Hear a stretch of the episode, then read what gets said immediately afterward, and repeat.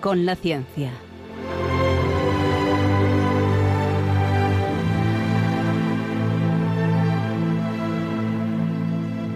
Dirigido por Javier Ángel Ramírez.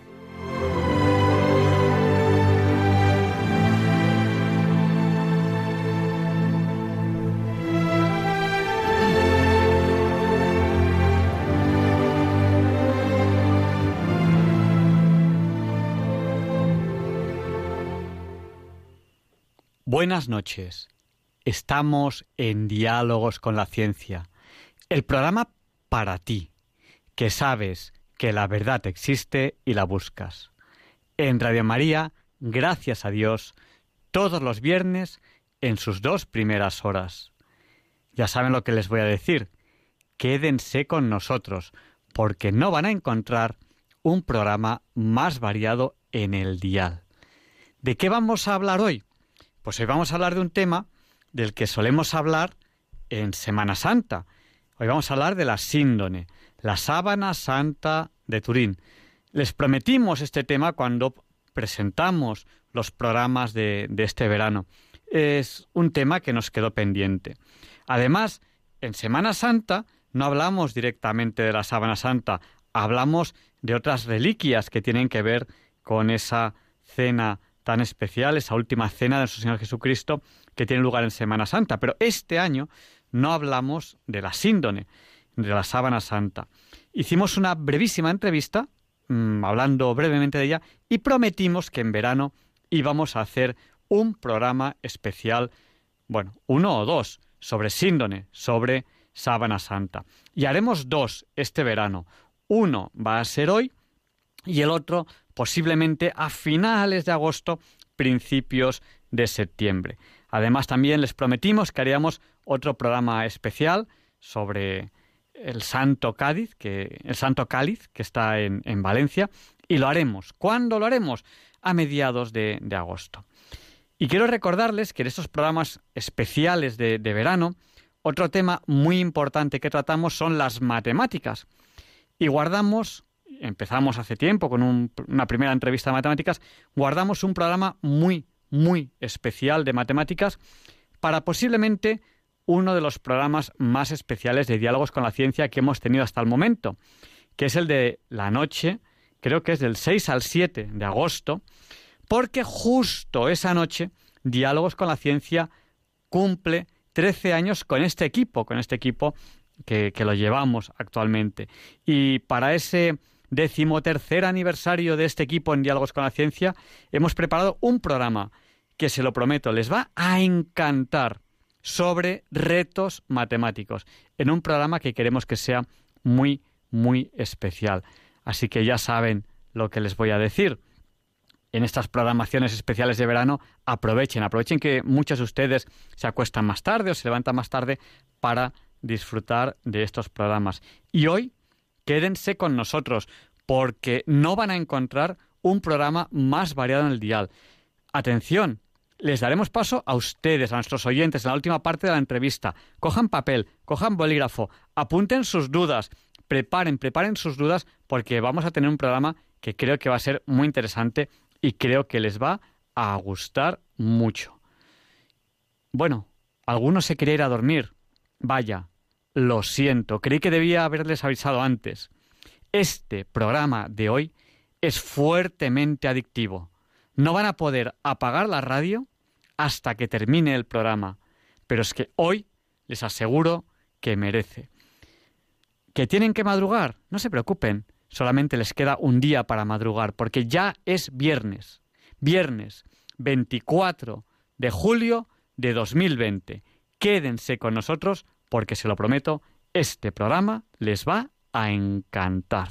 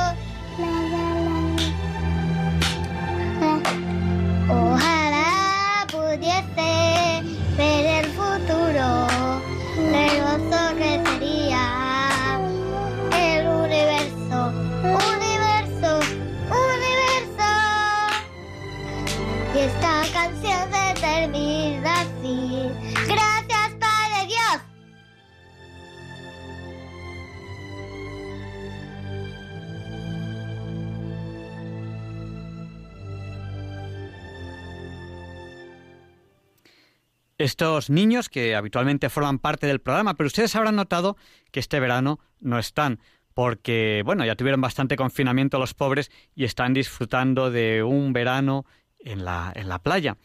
Eh, ayer, ayer, ayer jueves, ayer día 23, era el cumpleaños de mi madre, eh, de su abuela. Le quiero desear feliz cumpleaños aquí desde la radio, porque todos ellos están pasando unas vacaciones después del confinamiento bien merecidas. Y bueno, yo de momento no estoy de vacaciones, porque me supo muy mal eh, no poder atenderles a ustedes por teléfono durante el confinamiento y este verano me he comprometido a todo lo que pueda estar en Madrid, estar con ustedes, porque esta cercanía a ustedes me encanta, hace, hace programa. Así que durante la mayoría de programas este verano estaré con ustedes todo lo que pueda. Aunque este año sea un poquito diferente y prácticamente no tenga vacaciones, me da igual, porque realmente para mí este es el mejor momento de la semana. Y si no se lo creen, espere que les presente al invitado de la entrevista de la semana. Es la hora Bond, las 007, la hora a la que empezamos la entrevista. Y verán que merece la pena que me haya quedado aquí por una entrevista como esta.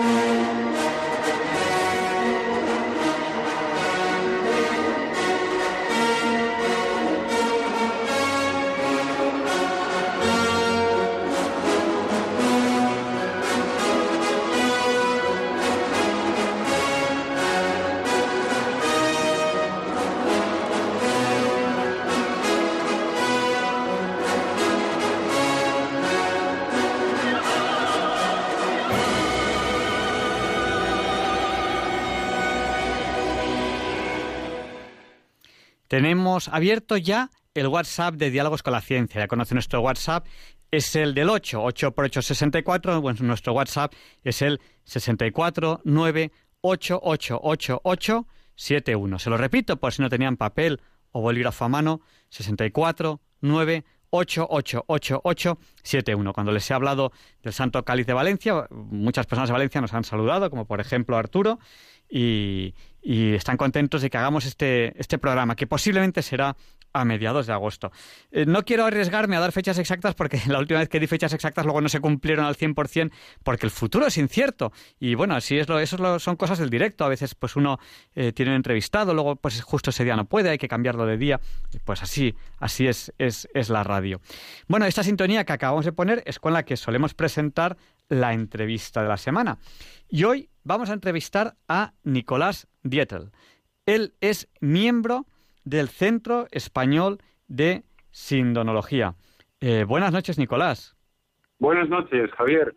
Bueno, eh, no sé si, con esta presentación, eh, bueno, es que no solamente eres miembro del Centro Español de Sindonología, sino que, bueno, eres realmente uno de los expertos que hay en España sobre síndones, sobre sábana santa. A ti hemos recurrido cuando, cuando ha habido entrevistas en las que te hemos querido preguntar sobre sábana santa. Lo primero que te podemos preguntar, muy, muy breve, por aquellos oyentes que, no nos hayan escuchado en otras entrevistas o que no lo recuerden bien, ¿qué es esto del Centro Español de Sindonología? Pues, pues es una asociación cultural sin ánimo de lucro, de carácter civil y confesional, que se fundó en Valencia allá por el año 1987 y la fundó doña Manuela Corsini de Ordech, una escritora y, eh, estudiosa de la síndone ya, ya fallecida. ¿no? Entonces, entre los fines está el estudio y difusión de todos los conocimientos que hay sobre la reliquia conocida como la sábana santa o síndone y otras reliquias relacionadas. Y sus tareas son investigación propia y fomento de la, de la ajena, tanto en la sábana santa como en las otras reliquias relacionadas, como pueden ser, por ejemplo, el santo cáliz que ha citado o el santo sudario de Oviedo, formación de los socios y difusión a través de medios de comunicación como este programa de radio charlas, tertulias o conferencias, como solemos dar muchas al cabo del, al cabo del año. Este año tengo que decir que lógicamente se suspendieron bastantes conferencias presenciales que se suelen impartir durante todo el año, porque este tema tiene interés todo el año, pero, pero es muy frecuente que nos llamen, por ejemplo, en Cuaresma o en Pascua, y evidentemente pues hubo que suspender muchas presenciales. Si bien se sustituyeron por, por alguna que otra conferencia telemática, eh, yo particularmente no di ninguna, pero nuestro presidente sí, sí que dio unas cuantas, incluso a, ultramar, eh, eh, a través de cualquier tipo de difusión. ¿no? Yo me acuerdo que eh, en abril pues me pidieron de varios centros educativos pues pues algún documental, alguna cosa, y de manera que la difusión continuó a pesar del confinamiento. Bueno, pues nos hacemos una idea de qué es esto del Centro Español de Sinología. Eh, quizás brevemente, aunque yo creo que muchos de los oyentes hacen una idea, pero ¿qué es eso de la síndone? ¿Qué es la sábana santa? Porque, bueno, pues eh, es jueves, eh, habrá gente que está viajando, está en coche o está en su casa y acaba de sintonizarnos así. ¿De, qué está hablando esta gente? De la síndone. ¿Qué es eso de la síndone? Hay gente que no lo sabe, aunque la mayoría de nuestros oyentes sí. ¿Qué es la síndone? La síndone o sábana santa o sábana de Turín, como se conoce habitualmente, pues es un lienzo de lino prácticamente puro, con algunas trazas de algodón muy bien conservado, a pesar de su antigüedad, es muy antiguo, tejido en una cosa que se llama sarga A4, con una trama en 45 grados o espina de pescado, unas dimensiones de unos 4 metros 42 por 1,14 y que mm, muestra la imagen frontal y dorsal de un hombre que ha sufrido una serie de de una torturas, una serie de torturas y finalmente una crucifixión al estilo romano, dejando unas unas unas marcas de la, figura de este hombre que denominamos impronta. Y junto a eso hay una serie de, manchas de sangre que se han podido estudiar con, todo detalle. Esto es lo que es la, la síndrome. Se conserva desde 1578 en la Catedral de San Juan Bautista de Turín. Eh, no sé cuándo es la, próxima ostensión. La ostensión es cuando se puede ver la, sábana santa. Yo fui a una, a una de las ostensiones. Yo recuerdo que se pedía ahora por internet y eh, pasábamos en grupitos a, un metro de la sábana. Había una pequeña barrerita y estaba detrás de un cristal, pues porque, porque es, un, es muy valiosa. Entonces, bueno, pues no hay que cuidarla pero estábamos muy cerca, realmente se veía muy bien. Yo recuerdo que eh, para esa ostensión llevé, tres libros, uno me lo leí antes, otro mm, lo tenía medio leído y el uno y medio que me faltaba lo leí en la, vamos, eh, en, lo que... En, la cola. no, no, no, en la cola, porque como te daban una hora concreta, pues la cola no, era, era larga, pero iba rápido, o sea, tampoco, tampoco era excesivamente larga. Sino en el templo, en el templo donde está, hay una parte en la que sí que tiene acceso que estás a lo mejor a 10 metros de la sábana santa. Pero con unos prismáticos, que ese es el truco, el truco está en llevar prismáticos, parece que estés al lado. Entonces yo iba leyendo el libro y lo iba mirando. Hay tantísimas cosas que ver como para escribir libros y libros y libros y libros. Pero, eh, por ejemplo, una de las cosas que no se puede ver a simple vista, los pólenes. ¿Qué nos dicen los pólenes de la sábana santa que se han estudiado y es una de las cosas que aunque vayamos ahí no las podemos ver a simple vista? Sí, el, polen eh, es, un tema muy interesante porque permitiría no tanto datar la, la síndone eh, o fecharla, sino permitiría eh, hacer un estudio sobre el, recorrido geográfico que ha seguido a lo largo de, su historia. ¿no? La zona tiene muchas, tiene muchas impurezas, tiene mucho polvo, alrededor del 10% de su peso, que es un kilo 100 gramos, se estima que son impurezas que se han debido al tejido a lo largo de sus avatares históricos.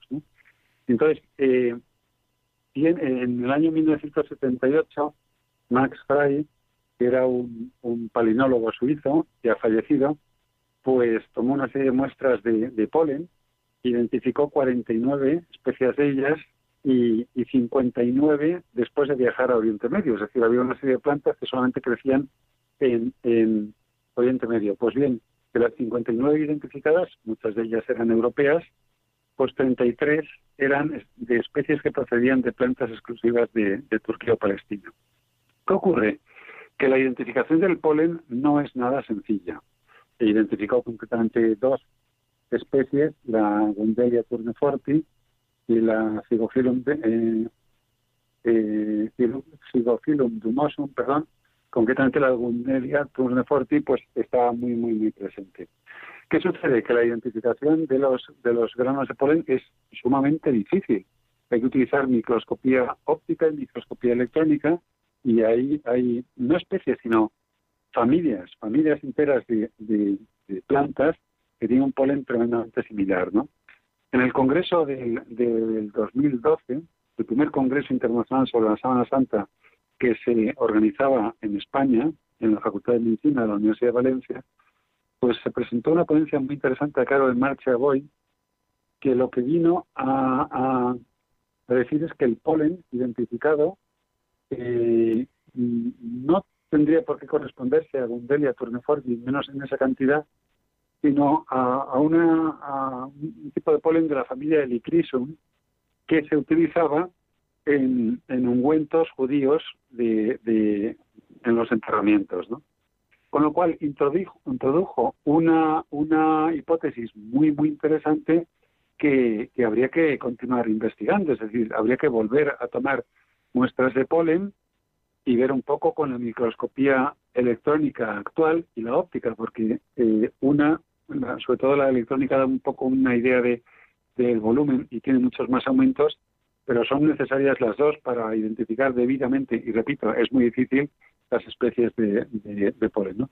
De manera que en el Congreso del 2012 se introdujo una variante muy, muy interesante, no era tanto aquella planta que florece en Palestina en primavera, el polen puede recorrer los granos de polen decenas o cientos de metros si hay aire, pero cuando se fijan, por ejemplo, en un tejido, se pueden incrustar en él como, como piedrecitas. El polen es tremendamente duro y caracteriza a las especies si, las, si lo identificamos bien, ¿no? Pero se pueden quedar adherido o como incrustado a, un tejido y, eso permitiría identificarlo. Se utiliza en, criminología, ¿no?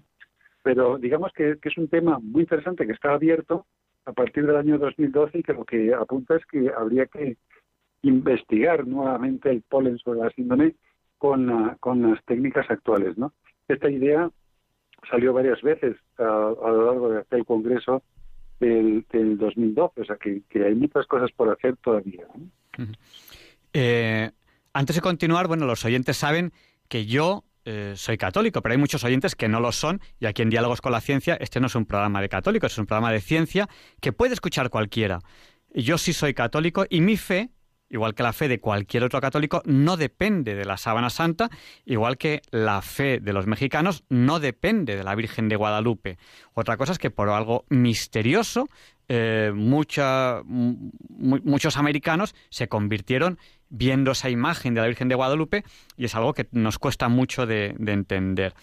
Eh, yo no sé si habrá mucha gente que se convierta o no viendo la síndone, pero yo repito, no es un dogma de fe y la síndone nos, eh, nos aporta lo que nos aporta, pero nuestra fe no proviene, no proviene de ahí. Pero yo voy a meter el dedo en la llaga varias veces en esta entrevista. Por ejemplo, ahora, ¿no? Como, como la incredulidad de Tomás. Bueno, me parece muy bien eh, que, haya una imagen de un hombre que ha sufrido eh, unas torturas similares a las de Cristo. Pero la sábana santa está datada en 1200 y algo, 1300 y algo, creo recordar. Sí, entre una horquilla entre 1260 y 1390 eh, por la radiodatación, la datación por el método del carbono 14 que se hizo en 1988. ¿Y qué nos puede decir sobre, sobre esta datación? Bueno, la datación es un es un método que se utiliza en arqueología para, para, pues, para datar eh, eh, objetos que eh, tienen materia orgánica, es decir, plantas, restos fósiles de animales, restos animales, etcétera. Y tiene, tiene una fiabilidad en torno al 68%. Hay un, un, 22% de, de casos inaceptables, es decir, eh, que da una cosa que es un error eh, conocido, que no puede dar esa antigüedad, y hay un 10% de, de casos que son completamente dudosos, pero, pero arroja resultados fiables en torno a un 68% de los casos. Esto los, los arqueólogos lo conocen, ¿no? Si bien, si le pregunta a uno, a cualquier arqueólogo, nosotros lo, lo hicimos, o cualquier científico que haga dataciones, por ejemplo, en la calle Serrano de Madrid, Consejo Superior de Investigaciones Científicas, enfrente del Polideportivo Madriños, Instituto de Química Física, y se hacen dataciones por el método de, contador de, de, centelleo líquido, de medida directa de la radiactividad por un contador de centelleo líquido, ahí se hacen dataciones, pues normalmente cuando tú le preguntas a un arqueólogo que las, que las hace y que las manda a hacer, eh, suele decir, pues mira, en esta excavación arqueológica, en esta zona que estamos pisando, eh, de aquí no se toca nada, ¿no? Solamente hay que coger una muestra con guantes de látex de un sitio donde sepas que ha estado ahí durante siglos, que son los que quieres atar, meter con mucho cuidado en un botecito y llevar a un laboratorio eh, como el de la calle Serrano de Madrid o, fuera de España si se quiere hacer por el método AMS. Es decir, la técnica es, es correcta, los arqueólogos la utilizan con ese 68% de fiabilidad, pero sin embargo el objeto lo que piensa la mayoría de la comunidad científica a tener de aquellos resultados es que no es datable con, esa técnica, ¿no? Porque ha estado danzando durante siglos, eh, ha sufrido, que se sepan, tres incendios, sometido a, pues a la luz de lámparas de aceite, etcétera, y no es una muestra de característica de, de algo que se debiera datar que se saque directamente de un, estrato donde haya permanecido así durante siglos. ¿no? Es decir, la técnica es correcta, se utiliza en arqueología, a veces da resultados verdaderamente inaceptables, lo hemos visto en un 22-23%, pero, pero este objeto tan singular no es datable conforme a esa técnica. Eso es más o menos la opinión mayoritaria actual de la, de la comunidad científica en torno a este resultado. ¿no? Que las dataciones por carbono 14 han dado algún, que, en alguna que otra ocasión algún resultado completamente inaceptable que nosotros llamamos a veces en las conferencias pues alguna cantada, ¿no? De, un, de dar mucho más antiguo una cosa de lo que es, sabiendo que es más nueva, etcétera. Mm. Tiene hay varios ejemplos muy, muy curiosos. ¿no? eh, bueno, eh, quizás deberíamos hablar algo del sepulcro para, para, entender un poco el entorno de esta, de esta síndone, que todo parece indicar que, envolvió un cuerpo que sufrió las mismas torturas que nuestro Señor Jesucristo. Luego hablaremos del misterio, ¿no? El misterio de cómo se forma la imagen. Porque a fecha de hoy, que estamos a 24 de julio de 2020, con técnicas del siglo XXI, Nadie ha conseguido hacer una imagen igual. Eh, luego hablaremos de eso. Pero quizá convendría hablar un poco del entorno. Eh, si eso envolvió un cuerpo como el de Cristo, vamos a, suponer que es el de Cristo, ¿cómo era, ¿cómo era el sepulcro? ¿Qué ritos había? ¿Qué es eso de los tres días que tenía que estar el cuerpo en el sepulcro y luego se hacía una verificación? ¿De qué va eso? Sí, eh, normalmente cuando, cuando bueno, pues fallecía un, un hombre en, la tradición eh, judía, eh, se había muerto por una muerte violenta, con heridas de sangre no se solían lavar, sino que se espolvoreaban con abundantes aromas y, y ungüentos. ¿no? Esto casa con la teoría de la hipótesis de nuestra investigadora Marcia Boy el Congreso del 2012, ¿no? Se espolvoreaban, no se lavaban las heridas de sangre, sino que se espolvoreaban con abundantes aromas, láudano, gálbano, eh, eh etcétera. Y, entonces se envolvía, se colocaba en un sobre el banco nicho sepulcral, se preparaba el cadáver poniendo una sábana sobre el banco, después el cadáver completamente desnudo, sin lavar esas heridas, espolvoreándolas con aromas, la sábana se pasaba por detrás de la cabeza se giraba y recorría otra vez todo, cubriendo todo el cuerpo y se fijaba con un par de, de, bandas, no vendas, nada de vendas, ¿no? En una sepultura provisional y algunas más en una sepultura definitiva, ¿no? Entonces era usual, a pesar de que la muerte hubiera sido terrible, como, como es la de una crucifixión, que pues que al cabo de, los tres días se, se acercara otra vez al sepulcro normalmente eh, acudían, podían acudir unas mujeres a realizar esta labor iban con, con el clásico cristal o espejito y unos alfileres para ver si el, cadáver tenía aliento y por lo tanto no, es que no estaba muerto del todo cuando se enterró provisionalmente o se le pinchaba nombrándole Yeshua, Yeshua. Eh, se pinchaba con unos alfileritos por distintos puntos del cuerpo para ver si reaccionaba o no. Si no reaccionaba absolutamente nada, estaba frío y no tenía aliento, pues estaba muerto y ya se hacía un embalsamamiento definitivo, ¿no? En un sepulcro de este estilo, en la época de Jesús, había dos tipos de sepulcro, llamado coquín, que es como, como un nicho hacia adentro, parecido a los nichos de los cementerios actuales cuando se apilan así en varios pisos, o el arcosolio, ¿no? que es como un, banco o nicho sepulcral cubierto por un, por un arco encima eh, que están situados justamente sobre una pared del sepulcro. Esto exige excavar más ¿no? para, hacer la, para hacer la tumba, excavar más en la roca. Eran los dos tipos de, de, de sepultura judía de la época. Entonces decía que en esta sepultura podía estar el, eh, el, difunto en torno a un año, un año y pico, hasta que los huesos se separaban de la, de la carne. Entonces se acudía al cabo de un año, año y pico, se recogían todos los huesos y se metían en una caja que podía ser eh, de mármol, de alabastro, de barro, según los posibles de la familia, y esta caja se depositaba en lo que se llama un osario, ya en un, en un digámoslo, en una sepultura definitiva. De manera que el, el sepulcro anterior podía ser nuevamente utilizado por otro familiar que se muriera después, ¿no? Y repitiendo el mismo proceso. Esto es un poco el, los usos y costumbres judías de la, de la época. En la falda del en la falda del Monte de los Olivos, por ejemplo, donde está la llamada iglesia del Dominus Flevi, por un cristal que se ve de Jerusalén desde ahí, que recuerda el momento en que Jesús lloró por la ciudad de Jerusalén, pues ahí en ese jardín, una delicia como todos los jardines que, que cuida y regenta la, custodia franciscana de Tierra Santa, pues hay justamente un osario. Hay un osario, es de principios del siglo IV, con, con, con, estas cajas de barro, de, de, piedra o de alabastro, repito, si el, si el difunto era muy rico, donde se metían los huesos. Tenían que tener, lógicamente, la longitud del hueso más largo del cuerpo humano, que es el fémur. En mi caso mide 60 y pico centímetros, soy muy alto, pues esas es las dimensiones internas que tendría que tener un, una caja para recoger los huesos en la sepultura definitiva. Estamos en Diálogos con la Ciencia, en Radio María.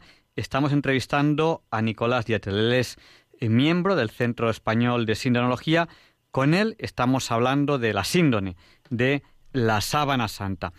Eh, otra pregunta que quiero hacer, no sé si es volver a, poner el dedo en la llaga.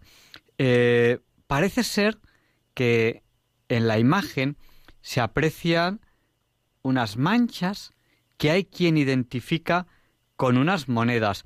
pero son monedas eh, romanas. Quizá monedas romanas en el cuerpo de un judío suena un poco raro eso, no, no lo sé. Sí, sí que es, sí que es, sí que es raro.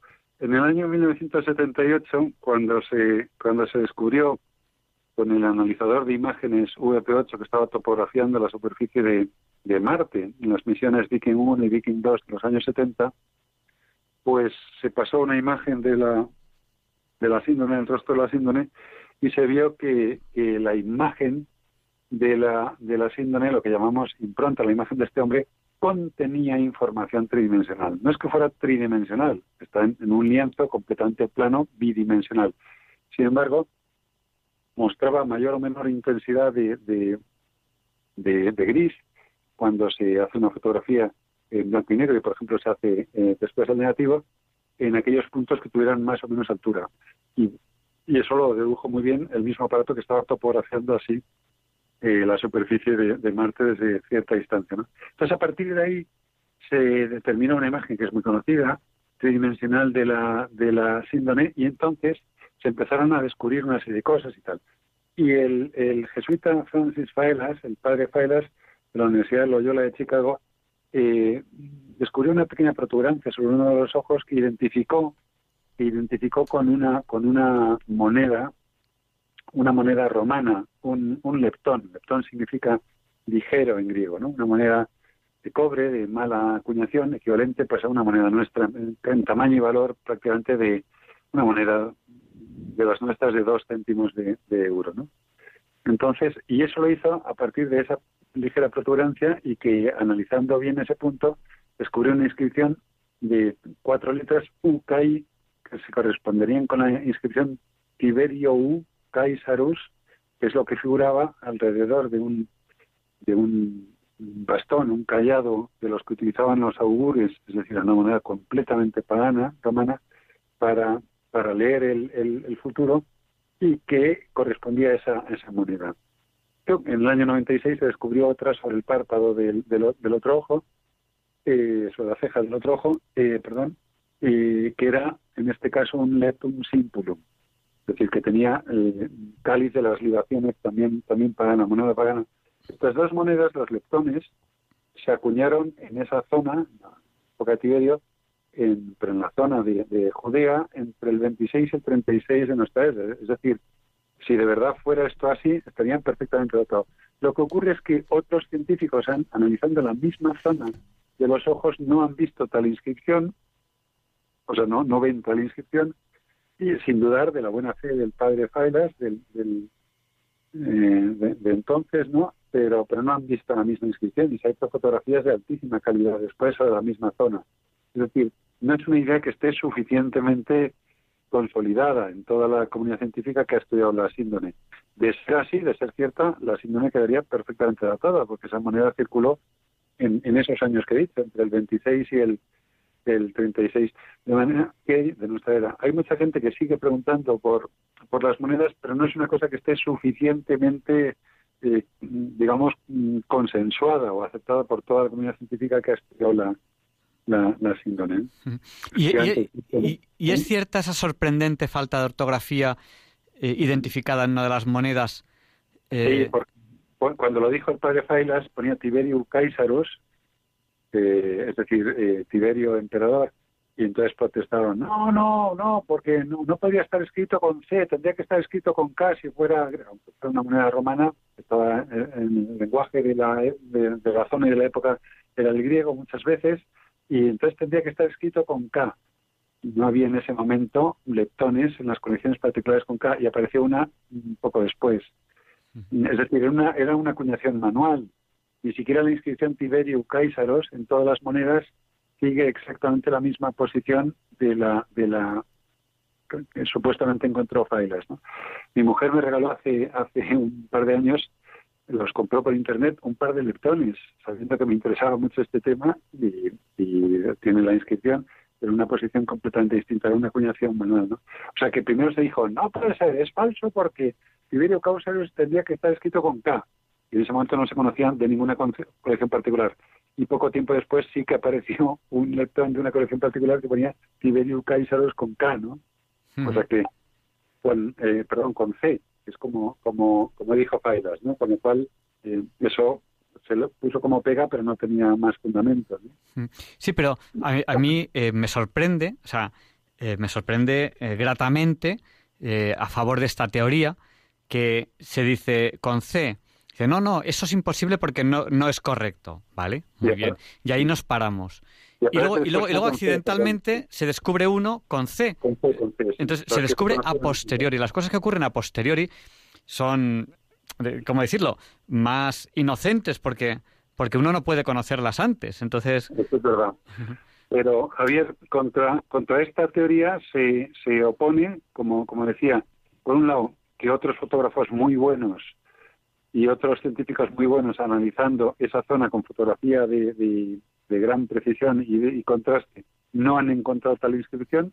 A mí esto me recuerda a cuando se mira al cielo, unas civilizaciones, unas personas, pues ven un carro mayor, un carro menor, ven clarísimamente un escorpión, un cangrejo, y otros lo miran y ven allí unas estrellas puestas, y lo último que se imaginan es que aquello sea un cangrejo. Me recuerda, me recuerda un poco, no hombre, pero si está ahí, me recuerda un poco a eso, por uno, y por otro lado, no está suficientemente claro que esto mm, fuera una costumbre entre los judíos, si bien, por ejemplo, entre los griegos en el mundo pagano, para, los judíos, sí que era común lo de colocar a lo mejor dos trozos de, arcilla o algo así, para, o dos monedas para pagar el, el eh, trozos de arcilla, perdón, dos monedas para pagar el, pasaje del barco de Caronte, ¿no? del paso a la otra vida. Sin embargo, no está nada claro que eso fuera una costumbre extendida entre los judíos y todavía está menos claro lo siguiente, que es que un judío piadoso, como podía ser José de Arimatea o, Nicodemo o San Juan, que participaran en la sepultura de, Jesús, fuera a sacar de su bolsillo, a ver, tenéis algo suelto, fuera a sacar de su bolsillo una moneda netamente pagana y la colocaran sobre un amigo eh, judío piadoso, como era, como era Jesús, y eran ellos. Es decir, esto choca mucho en el, en el carácter del, pueblo judío que jamás pondría una moneda romana, pagana, eh, sobre los ojos del amigo judío piadoso, ¿no? Y, no está suficientemente claro que esa costumbre, ni siquiera como las judías, estuviera extendida entre ellos. ¿no? Esto es lo que se suele oponer a la, a la hipótesis de, la, de las monedas sobre los ojos, que desde luego, repito, si fuera así, eh, dataría perfectamente con ese margen tan estrecho que he dicho la, vamos, la, la, sepultura y por lo tanto la síndrome. Por supuesto queda para otro, para otro debate cómo se pudo obtener la imagen de esa moneda hasta el punto que se leyera una inscripción, una moneda del tamaño de una moneda nuestra de unos dos céntimos de euro. Eso, eso, es otro tema, además. Sí. Eh, luego vamos a, enseguida, enseguida vamos a dar paso a, los oyentes, a las llamadas, vayan preparando si tienen alguna pregunta, apúntela en un papelito que enseguida les haremos paso. Pero antes, antes de darle el paso a los oyentes, vamos a meter ya todo el dedo en la llaga. Dicen, he visto un documental, lo he visto yo en televisión, ¿no? yo, yo, yo, recuerdo algún alumno mío que me dice, no, no, esto es verdad, esto es verdad. Y digo, bueno, ¿cómo sabes que es verdad? Dices, es que lo he visto en una película.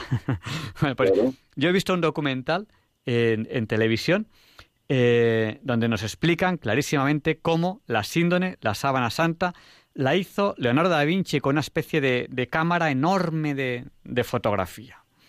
Mm, ¿Qué nos puede decir a este respecto? Pues, en fin, es un poco curioso este asunto, ¿no? Vamos a ver, el efecto de la, de la cámara, de la cámara oscura, era ya conocido por los, por los griegos, ¿no? Eh, de manera que eso no es sorprendente. Yo siempre cuento como anécdota el efecto del, cuarto oscuro, de la cámara oscura, y siempre cuento como anécdota lo siguiente. En, las prácticas de laboratorio de, óptica, yo estudié la carrera de física en la Universidad Autónoma, allí en Canto Blanco, en Madrid, eh, teníamos un laboratorio que tenía unas ventanas que daban al exterior, pero estaban pintadas a posta de, de negro para que no entrara nada de luz por fuera cuando hacíamos experimentos de, de reflectometría, etcétera. Y entonces recuerdo que una de las veces estábamos varios, era, era un cuartito, que habíamos tres, cuatro personas en dos, tres puntos de, de, prácticas. Y como la pintura negra de la ventana tenía algún otro agujerito que se había descascarillado y tal, pudimos ver el llamado efecto de la cámara oscura, pero desde dentro de la cámara, es decir, en la pared opuesta de este mm, cuartito, de este despacho de, laboratorio de, óptica, se veía perfectamente eh, invertido y en color lo que estaba ocurriendo en la calle. Pues esto no es que me lo hayan contado o lo haya leído en un libro, es que lo vi y vamos corriendo al profesor, porque oh, nos llamó muchísimo la atención. ¿no? Ese es el efecto de la, de la cámara oscura en la que se basan las, las cámaras fotográficas convencionales. Las cámaras digitales son otra historia. ¿no? O sea, esto era conocido. que esto lo realizara eh, Leonardo da Vinci, ¿qué ocurre? Pues varias cosas, que muchas veces cualquier fenómeno mm, raro, eh, eh, especial, singular, y antiguo se atribuye directamente a Leonardo da Vinci, que fue un artista, un escultor, ingeniero matemático, que hizo, tuvo muchísimas ideas, hizo algunos pocos diseños, no muchos, muchos no se podían hacer en la época, eh, algunas máquinas de las que diseñó se han, fabricado después, pero que le atribuyan esto es curioso por varias razones. primero, porque en ese caso solamente habría hecho una no habría dejado escrito, como es característico de Leonardo, pues decenas de bocetos, en dibujos, dibujos muy buenos sobre lo que había pensado hacer. no simplemente lo había hecho y había dado un resultado muy bueno que no había repetido, que no había repetido con nadie. Lo suyo es haber hecho eh, una imagen parecida de todos los, un retrato parecido de todos los príncipes de, de Europa de la época, ¿no? Y que solamente conozcamos esta imagen de una, que no haya quedado nada escrito de los bocetos ni del diseño de la máquina en cuestión para hacerlo. ¿no? Todo esto es muy curioso, que no haya pasado a posteridad nada más que una única obra, ¿no? y se atribuye a Leonardo. Y además también tiene gracia porque muchas personas que dan por verdadera, porque lo ha dicho la datación por carbono 14, repito que la datación por carbono 14 tiene un veintitantos por ciento de casos inaceptables, pues eh, eh, mucha gente que cree que la, la, datación ya ha dicho que las sábanas santas la datación no ha dicho eso, pero bueno, dando la horquilla entre 1260 y 1390, no tiene ningún empacho en atribuir eh, esta imagen a, una primera protofotografía de Leonardo da Vinci, cuando no hay rastro alguno de, disolventes químicos de los que se utilizan en el revelado en la síndrome y no ha aparecido, pero ese es otro tema, a Leonardo da Vinci que nació justamente en 1452. Es decir, 62 años después de la mejor horquilla o la horquilla más favorable de la datación por carbono 14, todavía no había nacido eh, Leonardo da Vinci, con lo cual, ¿qué es lo que está mal? ¿La datación o la hipótesis de que sea Leonardo? Cuando hay algo así extraordinario, eh, muy singular y es muy antiguo, se lo atribuyen muy corrientemente a, Leonardo. Eh, Leonardo evidentemente es una persona a la que yo admiro, pero sí que hay una cosa que, quiero decir, y es que eh, esos dibujos tan, tan buenos que conocemos con esas ideas, esas ideas, la mayoría, no son de Leonardo, estaban en la mente de muchas personas. En aquel momento, lo que ocurre que Leonardo, que era un dibujante buenísimo, muy bueno, vamos, ya me gustaría dibujar una décima parte de lo bien que dibuja él, lo que hizo fue plasmarlos en un dibujo. Pero muchas, muchas de esas ideas estaban en el ambiente, o sea, eh, esas ideas eh, se trabajaba con ellas en el día a día de los que en aquel momento se considerarían el equivalente a, los ingenieros. O sea, él lo que es inventar, inventar, inventar, mm, algo inventaría, pero mm, todo lo que él dibujó estaba prácticamente todo en el ambiente. lo que, lo que hizo fue, como muy buen dibujante que era, plasmarlo en sus cuadernos y, nos ha llegado hasta nuestra época. Construir prácticamente ninguno se construyó. Muy pocas, muy pocas cosas, porque además, además no se podían, no se tenían una cosa es un dibujo, no se tenían los, los la mayoría no eran realizables en, en aquella época, ¿no? Y la mayoría y, la, mayoría no funcionan, es decir, la idea está ahí, pero cuando uno lo pone en marcha, pues no funciona. Por ejemplo, por ejemplo, el helicóptero. El helicóptero no puede funcionar con un tornillo de Arquímedes, tiene que funcionar con unas aspas, no con un tornillo de Arquímedes, y de ninguna manera podría funcionar con un tornillo de Arquímedes manejado con una persona. Una persona no tiene la potencia que se necesita para levantarse a sí mismo. Efectivamente. Todo, esto estaba hecho antes del el enunciado de las leyes de esa termodinámica, entre otras cosas, pero así sí es, es, es así, ¿no? Hombre, un grandísimo genio, que es como lo consideramos todos y muy admirado, eh, pues eh, gran pintor, escultor, ingeniero, se ocupó de, de, muchísimas cosas, o sea, un hombre, pues un hombre del Renacimiento, ¿no? Que tocaba todos los temas de que hoy caerían dentro de la ciencia, la tecnología y tal, pero, pero es exactamente esto que, que, que tú dices, sobre todo era un gran dibujante que plasmó en dibujos extraordinarios ideas que flotaban en la mente o eran más antiguos y que él los, los pintó muy bien, ¿no? Entonces, llamaría la atención a que hiciera esta fotografía, solamente una, no hay ninguna constancia documental de ningún tipo de los cuadernos que se conservan de, de Leonardo de esta fotografía en cuestión y solamente hizo una y eh, tú, inventas una cosa de estas y harías una foto de estas a todos los príncipes de la época, ¿no? es curioso. Eh, hicimos un programa especial eh, sobre Leonardo da Vinci, creo, creo que fue el verano pasado. Lo digo porque tienen el podcast en www.radiomaria.es en podcast. Ahí tienen el histórico de muchos programas de diálogos con la ciencia. Ya no están todos porque eh, tengo que calcular por qué programa vamos, pero debemos ir cerca del 700. Eh, y me parece que en el podcast ahora mismo hay del orden de, ciento y pico, ¿no? Recuerdo que iban poniendo programas de diálogos con la ciencia, iban poniendo, y, y al final teníamos rozando los 500 y entonces dijeron no hay sitio y nos quitaron de, un plumazo del orden de 300 y desde entonces hay unos ciento y pico almacenados. Si alguien quiere programas más antiguos tiene que llamar a, Radio, María y pedirlos pedirlos en, CD o en, DVD y, puede solicitarlos del año que quiera. Eh, yo eh, guardo una copia de, todos porque me hace, me hace mucha ilusión. Sobre todo porque bueno la vida es así eh, todos morimos, ¿no? Yo siempre digo en plan de broma para explicar esto a, mis hijos o, a mis alumnos, lo que sea. Digo, lo malo que era ser antiguo romano o antiguo griego, murieron todos.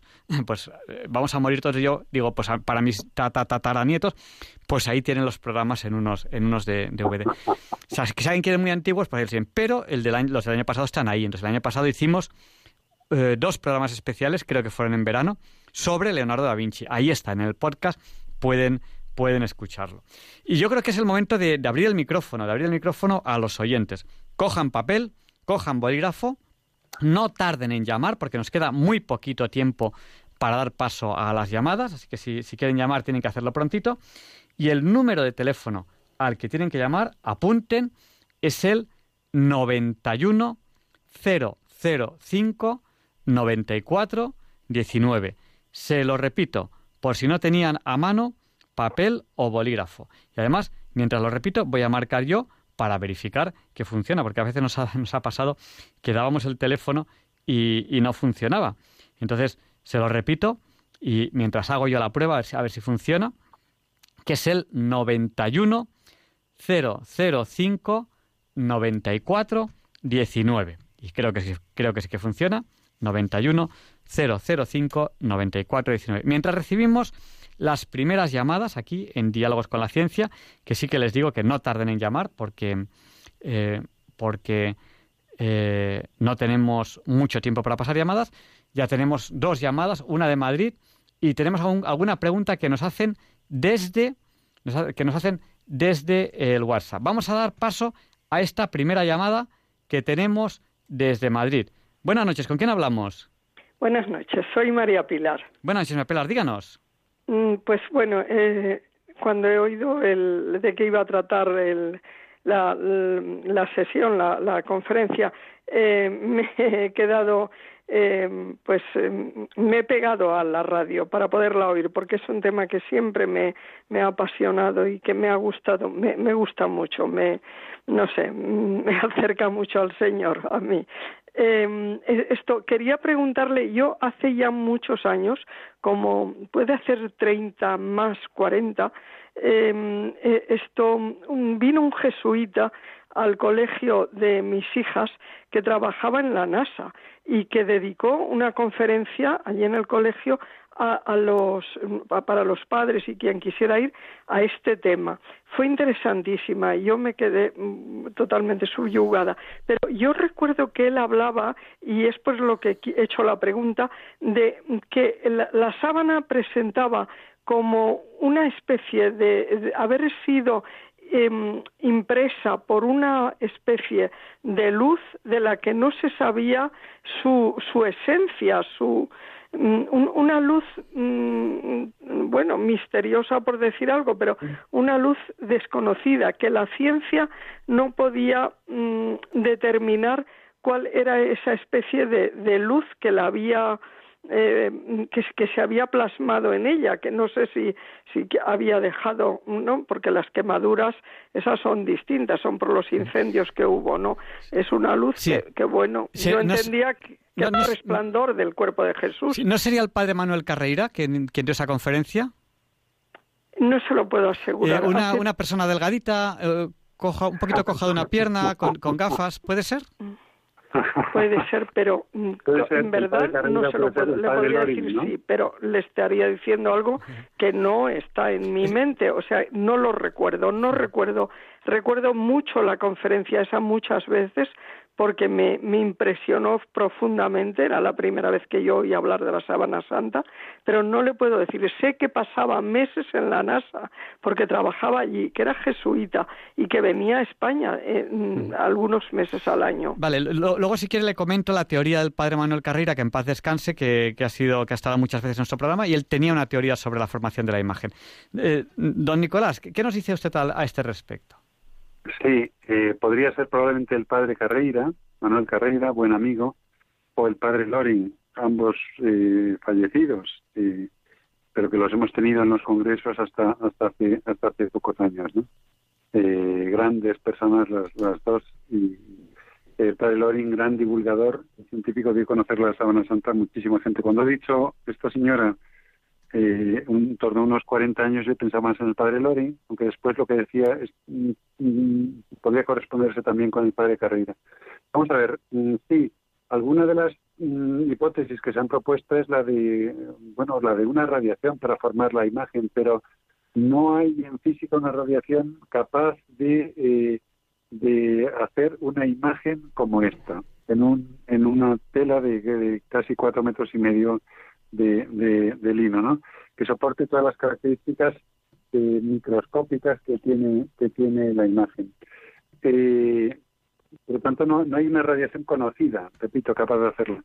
Eh, esto nos lleva a lo que los americanos, cuando lo estudiaron en 1978, eh, dijeron, bueno, pues mm, veníamos a ver, a intentar a explicar rápidamente cómo se había formado la imagen y no fueron capaces de hacerlo.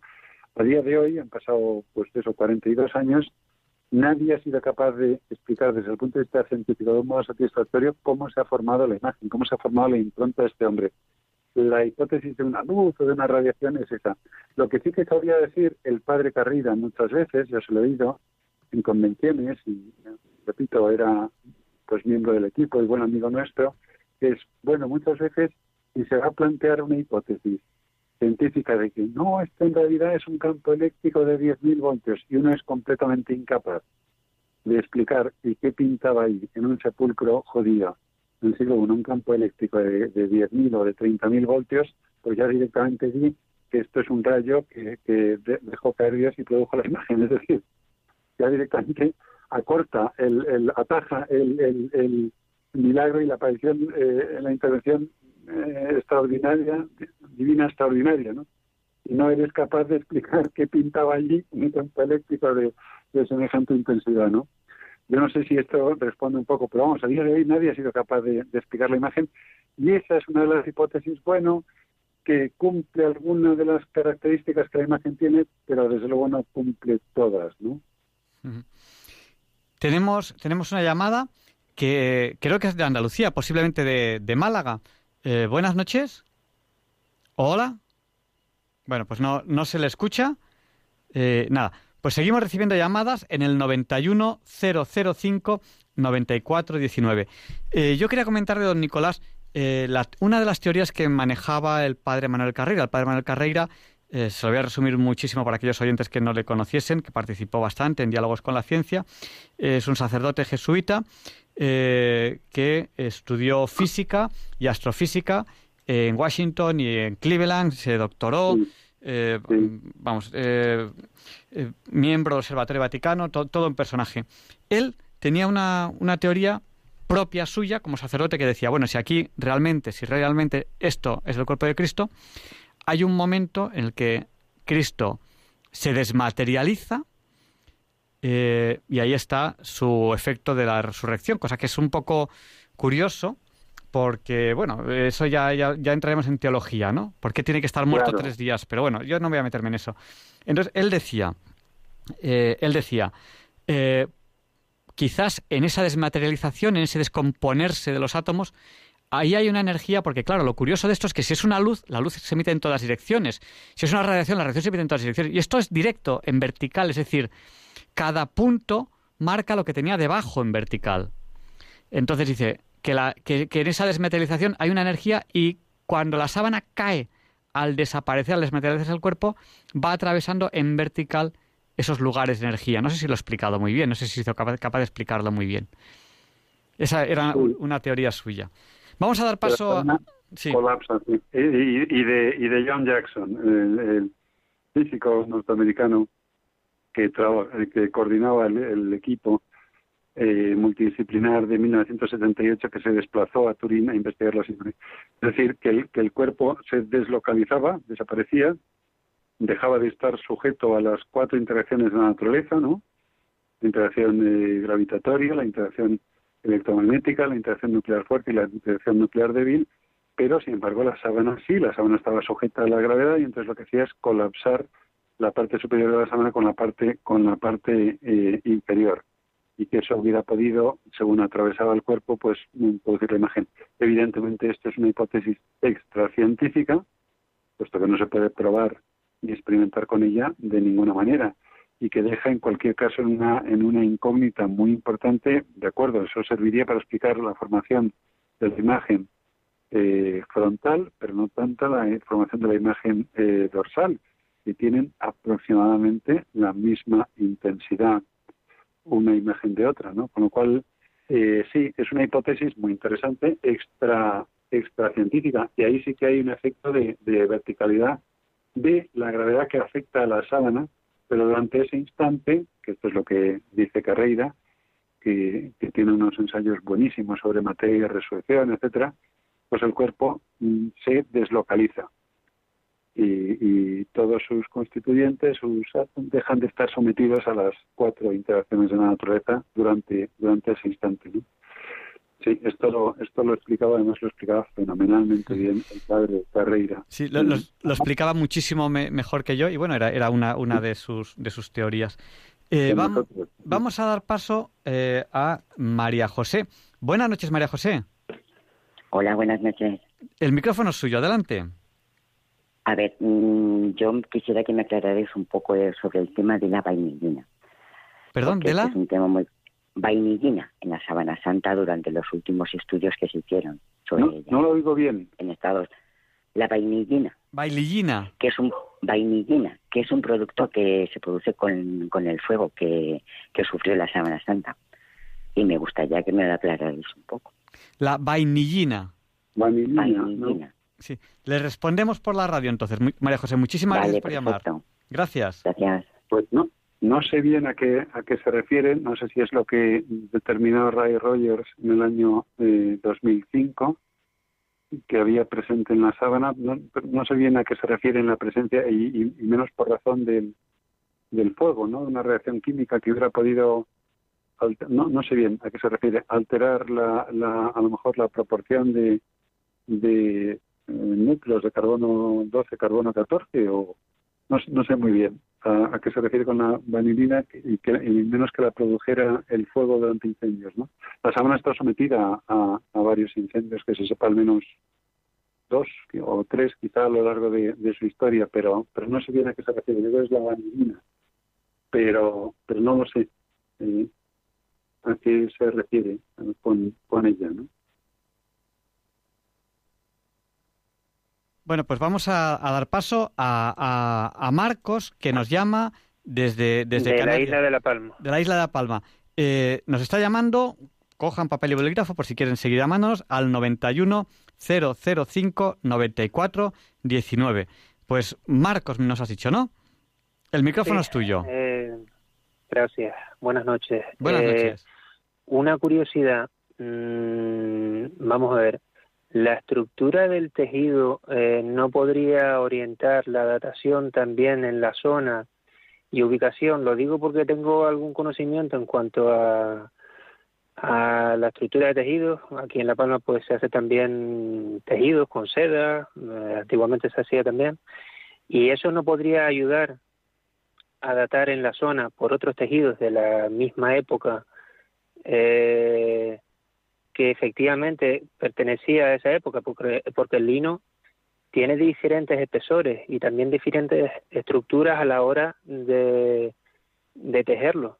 ¿Eso no podría ser una de las maneras para datarlo en la zona y ubicación de aquella época? Sí, sí, sí. Gracias. Y el, el, los hilos de lino están torsionados en Z, es típico, del, del, de los tejidos del Imperio Romano de esa época, más o menos, y manual, con una impurezas, un tejido, tejido en un telar vertical. ¿no? Sí, hay varias cosas que permiten. Por ejemplo, el alto grado de, impurezas adheridas al tejido, pues ya apuntan a que es un tejido extraordinariamente antiguo y está expuesto pues al aire durante mucho tiempo, ¿no? La forma de tejerlo, torsión en Z, eh, cómo son los hilos, sí. El, el, número de, trenzas por, por, unidad de longitud, efectivamente también. Las, el estar torsionado, el estar tejido, perdón, en, en sarga A4, bueno, pues es un tejido que no se utilizaba en la Edad Media, pero eso no quiere decir nada más. Hay más cosas que permiten apuntar hacia, hacia, hacia una, una antigüedad muy, muy alta. Por ejemplo, eh, los hilos están tintados después de tejerlos. Y eso es una cosa que se hacía antiguamente. Eh, a partir del siglo VII, el siglo VIII, lo que se hacía es, una vez se fabricaban los hilos, se teñían entonces antes de tejerlos. Eso se sabe perfectamente porque el, el, teñido de los hilos de la síndrome no es perfecto. Al haberse teñido justo después de tejerlos, pues no se puede hacer exactamente bien y las esquinitas se te, se te, se te escapan, ¿no? Esto sí se ha podido saber. Y luego una curiosidad, que no es tanto de la, de la época como un poco de la zona, es la siguiente. El, la síndrome de Turín está fabricada con, con, lino, prácticamente puro, con algunas trazas de algodón. El algodón es un algodón eh, mediterráneo, eh, de manera que el algodón que se usó en Europa, pues a partir del siglo XV ya es algodón americano, que es que es distinto, ¿no? Si ahora tenemos una prenda de algodón, pues sería algodón americano, que además es más grande y tal. Pero pero el algodón de la de la síndone, las pocas trazas de algodón que hay, son algodón mediterráneo. Y sin embargo, es sumamente curioso que no haya ni rastro mm, de, de lana. ¿Y por qué digo esto? De lana de ningún tipo, de lana de oveja, de... ¿Por qué digo esto? Por lo siguiente, porque era bastante común en los telares antiguos, ¿ahora qué toca? Pues toca hacer una sábana de lino, vale. ¿Ahora qué toca? Pues hay que hacer una manteleta de lana de camello, o sea, tiene una manteleta de lana y se cambiaban los orillos y tal. Sin embargo, los judíos eran los únicos que tenían telares distintos para tejidos de origen vegetal, de telares de, eh, para eh, tejidos de origen eh, eh, lanar, animal, no se mezclaban unos con otros, ¿no? Normalmente un tejido antiguo, hecho de cualquier manera, no es difícil que tuviera, además lino, tuviera restos de lana, por ejemplo, del encargo que se había hecho anteriormente. En este caso no se ha descubierto ninguno, lo cual apunta, esto no es ninguna indicia ni ninguna demostración, sino es una curiosidad que apunta a que el tejido pudiera ser un judío, puesto que no tiene ni rastro de, de lana de origen animal, ¿no? Bueno, pues vamos a, dar paso a María Dolores, que nos llama desde Málaga. Les vamos a pedir ya brevedad en las llamadas porque tenemos ya muy poquito tiempo. Nuestro número de teléfono, si quieren llamarnos, es el 91 005 94 19. Adelante, María Dolores, el micrófono es suyo. Buenas noches. Buenas noches. Yo quería saber simplemente si las, las llagas de los clavos de las manos están en las muñecas o están en las palmas de las manos. Esa es una curiosidad que siempre me, pues, me asalta y no lo, nunca lo he visto claro. Pues gracias, buenas noches. Le respondemos en antena, María Dolores, muchas gracias. Muy, muy sencillo de responder. Eh, no está en la palma de la mano, como ilustra el 99% de la tradición artística. Puesto que si se colocara un clavo en la palma de la mano, el tendón que hay encima, eh, un tendón entre los dos dedos, por ejemplo, entre el dedo corazón y el dedo anular, pues sería incapaz de resistir los 95 kilos de tracción longitudinal que soporta ese, ese tendón en la zona de los clavos durante el proceso de una crucifixión de un hombre de unos 80 81 kilos no entonces mm, para una para una estabilidad mecánica ese clavo tiene que estar o entre el cúbito y el radio como se ha descubierto alguno o en los huesos del carpo de manera que el clavo está en, en debe estar en, y así está en la síndrome en los huesos del, carpo es, decir contradiciendo la, la tradición artística. Los artistas pintaban cuadros, pero no hacían, afortunadamente, eh, crucifixiones y no sabían al detalle cómo eran, ¿no? Eh, un oyente nos pregunta a través del WhatsApp, que nuestro WhatsApp es el, es el del 88864, nuestro WhatsApp es el 649 888871, que 71 también es 8. Se lo repetimos, 649888871. Bueno, pues eh, un oyente que nos llama, bueno, nos escribe desde San Sebastián, nos habla de eh, también el sudario de, Oviedo. ¿Qué relación hay entre ellos? Si se ha verificado el grupo sanguíneo, que, que si coinciden la sábana santa con el sudario, y entonces nos pregunta eh, si se podría hacer algún análisis de ADN con el sudario de Oviedo, con la sábana, para verificar que es la misma persona. Esa es la pregunta que, que, él nos hace. No sé si queda claro con lo que, con lo que le he dicho. Sí, el, sudario de Oviedo es una reliquia complementaria de la síndrome de Turín muy interesante, que se conserva en la Cámara Santa de la Catedral de, Oviedo, que también es muy antiguo, también está tejido a mano y tiene muchas impurezas, lino, torsión en Z, pero en lugar de estar en sarga, A4 está tejido en, lo que se llama tafetán. Y es una reliquia complementaria porque ha sido investigada por un grupo multidisciplinar español que sacó muchísimas conclusiones de él y ha podido explicar prácticamente la totalidad de las manchas. Así como en la síndrome de Turín no se ha podido explicar la formación de la imagen o impronta de este hombre, en sudario de Oviedo, un equipo de científicos mayoritariamente españoles, amigos míos, sí que han podido, a lo largo de los últimos 30 años, eh, sacar muchas conclusiones. Por ejemplo, la sangre humana eh, es sangre humana del grupo AB, que es el mismo grupo sanguíneo que en la sangre de la síndrome de Turín. Las manchas de sangre del, sudario son sangre deslavada, es decir, sangre diluida en una proporción de un sexto, eh, excepto unos pequeños puntos de sangre vital, sangre de heridas que se han producido en vida, que coinciden exactamente con unos puntos, de, unos orificios de la parte posterior de la cabeza en la región occipital de la síndrome de Turín. Hay muchos puntos de coincidencia entre ambas reliquias, que son, repito, complementarias, pero que han seguido una, una trayectoria histórica completamente distinta. Y es muy interesante.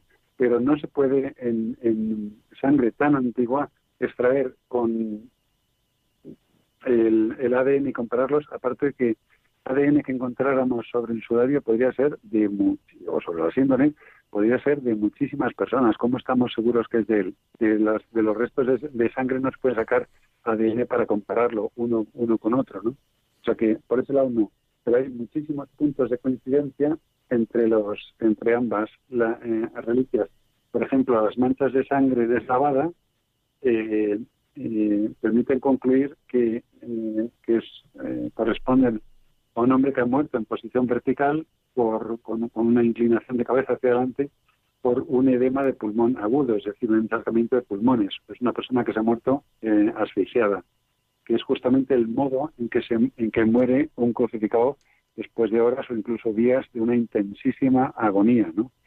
Se termina muriendo asfixiado como resultado del proceso de no poder hacer el ejercicio de flexión continua de las piernas y agruparse para cambiar la posición de los brazos con respecto a la caja torácica y poder inspirar aire cada vez menos cantidad hasta que finalmente la fatiga hace presa de él y acaba muriendo por asfixia. Es decir, hay muchos puntos de coincidencia entre el sudario y el, la síndrome, tienen trayectorias completamente distintas y tienen sangre del mismo grupo sanguíneo que es AB, grupo muy poco frecuente en Occidente, alrededor del 3%. En cambio, en Oriente es uno de los grupos más mayoritarios, ¿no? esto es mucha, mucha coincidencia, ¿no? Vamos a dar paso, ya, ya nos queda muy poquito tiempo, le vamos a pedir brevedad. Vamos a dar paso a Mari Carmen. Mari Carmen, por favor, sea breve. Buenas noches. Buenas noches. Muchísimas gracias por el programa de hoy porque es sumamente interesante. Eh, casi se me ha adelantado eh, la pregunta de antes porque yo quería saber si se sabe el ADN y si tiene algo que ver con el sudario de Oviedo, porque un día, estando allí en Oviedo, eh, visitando el sudario, alguien comentó que era el mismo ADN, el de la síndone, que el del sudario. Yo quería saber si eso es cierto. No, eso no se puede afirmar así. Lo que sí que se puede hacer es eh, determinar grupos sanguíneos de las manchas de una reliquia y de otra.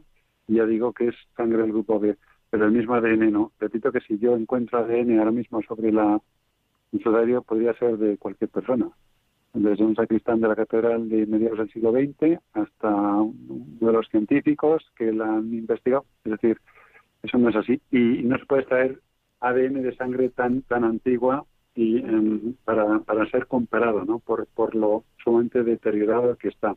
El grupo sanguíneo sí que se puede saber, por pruebas de aglutinación mixta, las pruebas corrientes para determinar el grupo sanguíneo nuestro, y es del mismo tipo, que ya, insisto, ya es pues es, una pena realmente, porque sería una prueba definitiva. No, lo, que sí que hay es coincidencia en la posición de las manchas, ¿no? Ya, ya, ya, ya, pero vamos, eh, por el ADN parece ser que no hay dos ADNs que, mm, que puedan ser exactamente iguales si no, si no es el mismo, ¿no?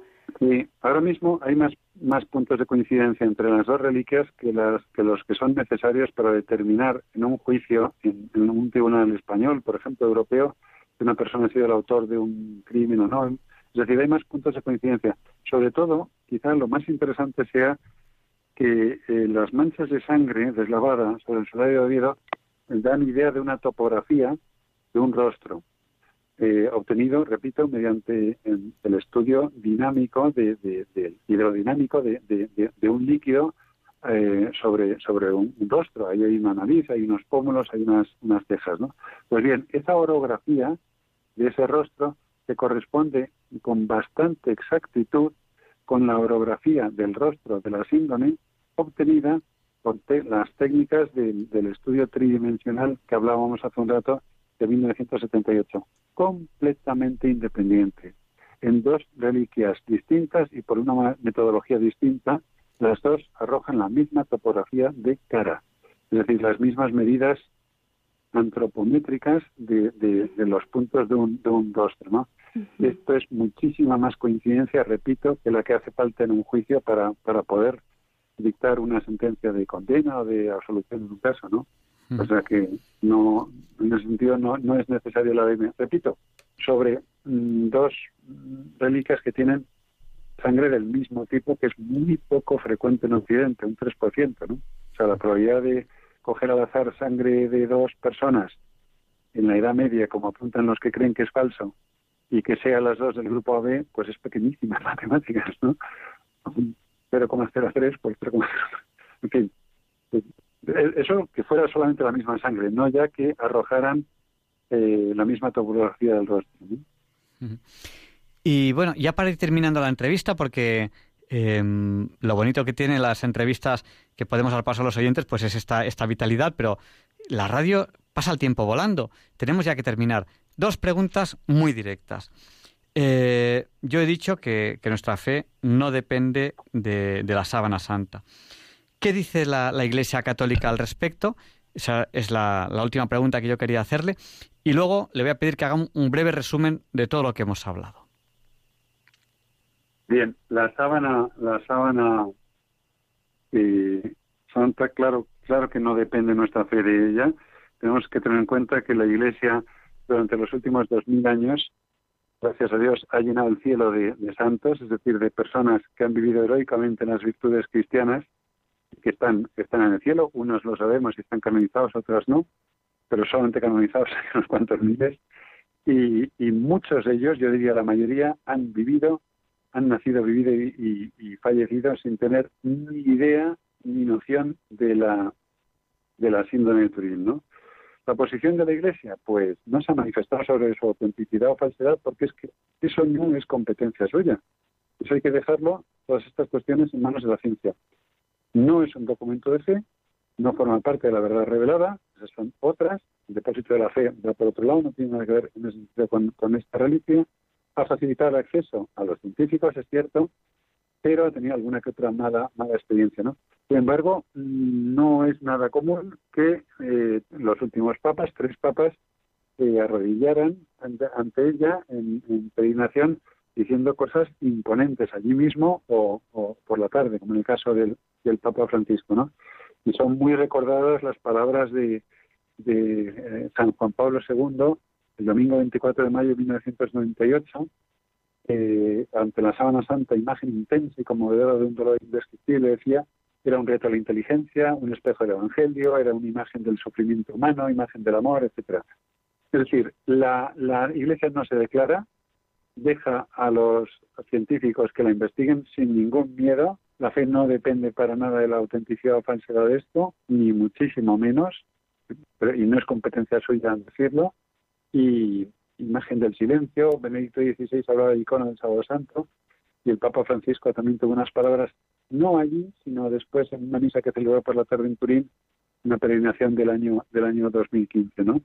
Eh, de manera que no, no, no es competencia suya. La competencia suya es guardar el depósito de la fe, lo que los evangelios la tradición de la Iglesia dice, y esto es verdadero, esto no, pero no, una reliquia es auténtica o no. Eso sí, repito, estos papas se han acercado a venerarla de rodillas, ¿no? Y eso no es común que lo hagan ante cualquier cosa, ¿no? Y no sé, Javier, si querías ahora un resumen de todo. Sí, eh, un, un, resumen y, una, una última pregunta, pero es un poco... Un oyente nos pregunta a través del WhatsApp sobre las ostensiones.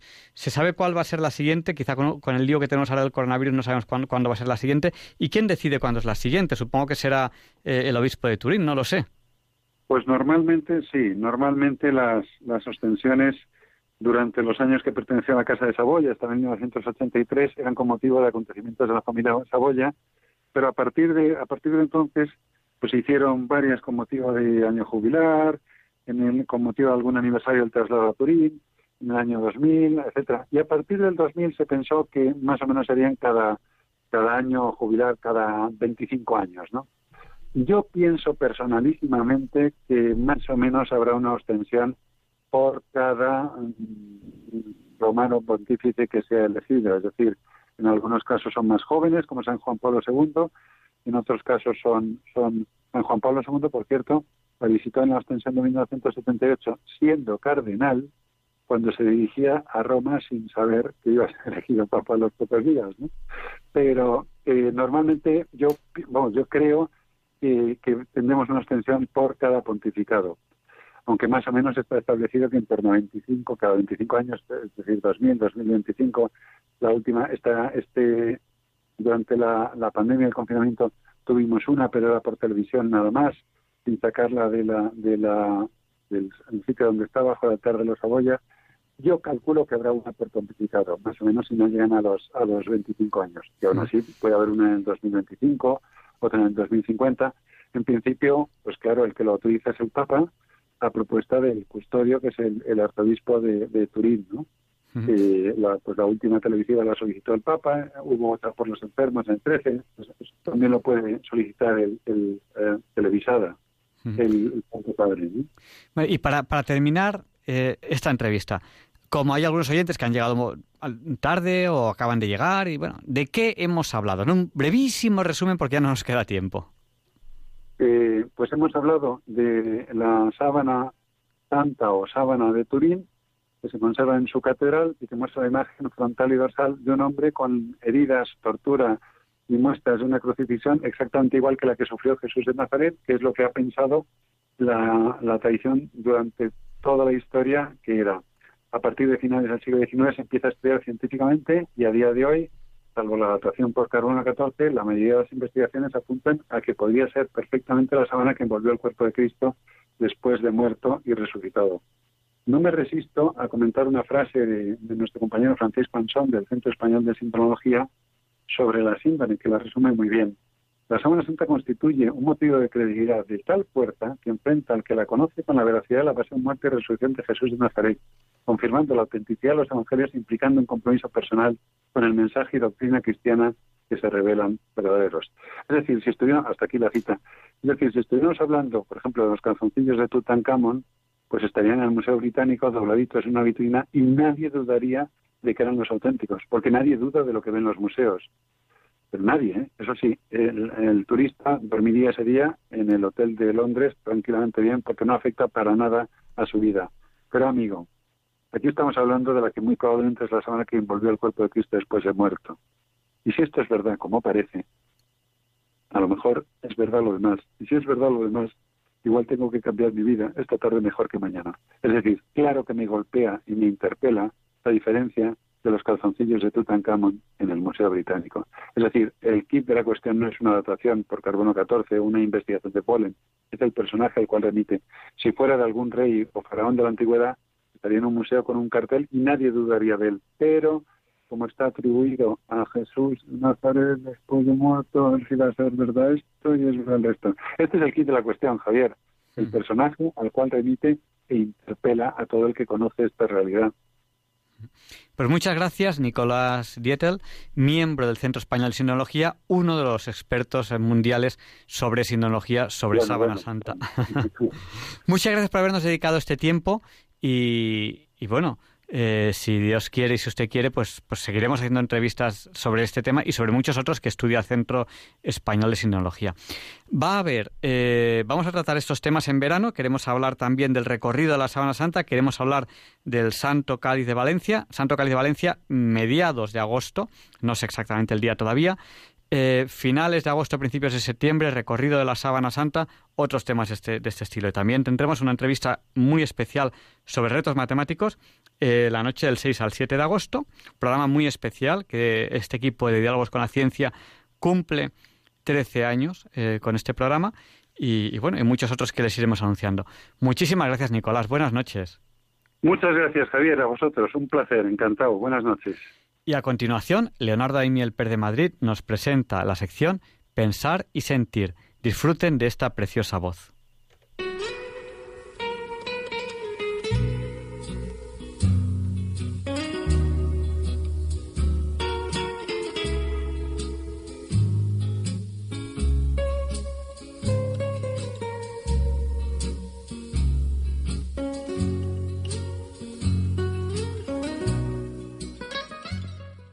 Buenas noches, queridos oyentes de Radio María. Soy Leonardo Daimiel. Celebro estar de nuevo con ustedes y les agradezco mucho que estén ahora ahí al otro lado de la radio. El texto que les voy a leer hoy en Pensar y Sentir es de un escritor norteamericano llamado William McGuire Bryson, más conocido como Bill Bryson. Nació en 1951 y ha vivido la mayor parte de su vida en el Reino Unido. Cuando tenía 21 años abandonó los estudios académicos y se dedicó a viajar por Europa. Comenzó a trabajar en un hospital psiquiátrico en Inglaterra. Allí se casó con una enfermera y poco después volvió a Estados Unidos para terminar su carrera universitaria. Y de vuelta nuevamente a Inglaterra trabajó como periodista en el Times y después en el Independent. Llegó a ser canciller de la Durham University, cargo en el que sucedió al famoso actor Sir Peter Ustinov. Bill Bryson es miembro de la Orden del Imperio Británico. Ha escrito numerosos libros sobre temas muy diversos. Libros de viajes, otros sobre la lengua inglesa, incluidos algunos diccionarios temáticos. Y también libros de historia, una biografía de Shakespeare, sus memorias, realmente un escritor muy prolífico y muy instructivo y ameno para leerlo, sea cual sea el tema sobre el que escriba. En 2004, Bryson ganó el prestigioso premio Aventis al mejor libro de ciencia general por A Short History of Nearly Everything. Mejor lo diré en español, una breve historia de casi todo. Este libro se hizo muy popular y en él explora la historia de la ciencia señalando muchos de sus humildes y en ocasiones divertidos comienzos hasta llegar al estado de la misma en nuestros días. El texto que les voy a leer hoy está sacado de ese libro, una breve historia de casi todo, que fue publicado en 2003. Se convirtió en un auténtico bestseller. Y voy a leer solo la primera página del mismo, que me parece que ya tiene ideas suficientes para pensar y sentir, aunque en este caso sin atisbo de trascendencia más allá de nuestra corporeidad material. El libro empieza así. Alégrate por haberlo conseguido. Llegar hasta aquí no fue fácil. Incluso fue más difícil de lo que crees. En primer lugar, para que estés ahora aquí, tuvieron que agruparse de algún modo, de una forma compleja y extrañamente servicial, billones de átomos errantes.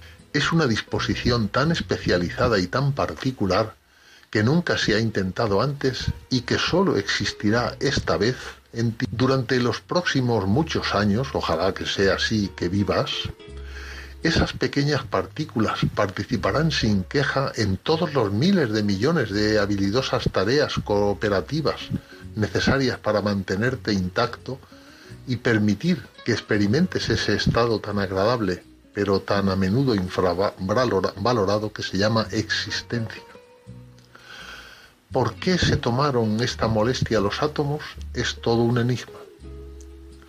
Ser tú no es una experiencia gratificante a nivel atómico. Pese a toda su devota atención, tus átomos no se preocupan en realidad por ti. De hecho, ni siquiera saben que estás ahí. Ni siquiera saben ellos que están ahí.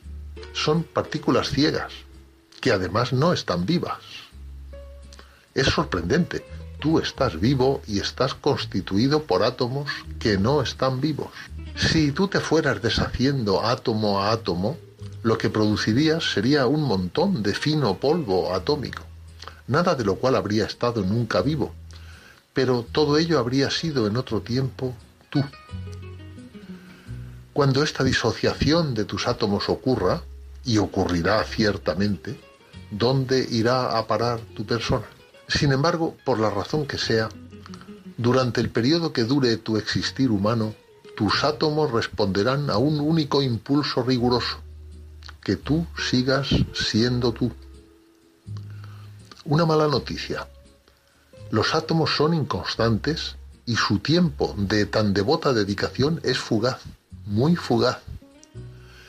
Incluso una vida humana larga solo suma unas 900.000 horas. Y cuando se divisa ese modesto límite, tus átomos por razones desconocidas, te dan por terminado. Entonces se dispersan silenciosamente y se van a ser otras cosas y entonces se acabó todo para ti. Debes alegrarte de que los átomos se agrupen tan amable y generosamente para formar vida en la Tierra. Esos mismos átomos se niegan a hacerlo en otras partes. Y pese a lo que pueda pasar en otras esferas, en el mundo de la química, la vida es materialmente prosaica carbono, hidrógeno, oxígeno y nitrógeno, un poco de calcio, una pizca de azufre, un leve espolvoreo de otros elementos muy corrientes, nada que no puedas encontrar en cualquier farmacia o droguería normal. Y eso es todo lo que hace falta. Lo único especial de los átomos que te componen es que te componen a ti. Ese es, por supuesto, el milagro de la vida. Pero además, para que estés vivo aquí y ahora en el siglo XXI y seas tan listo como para saberlo, tuviste también que ser beneficiario de una secuencia excepcional de buena suerte biológica.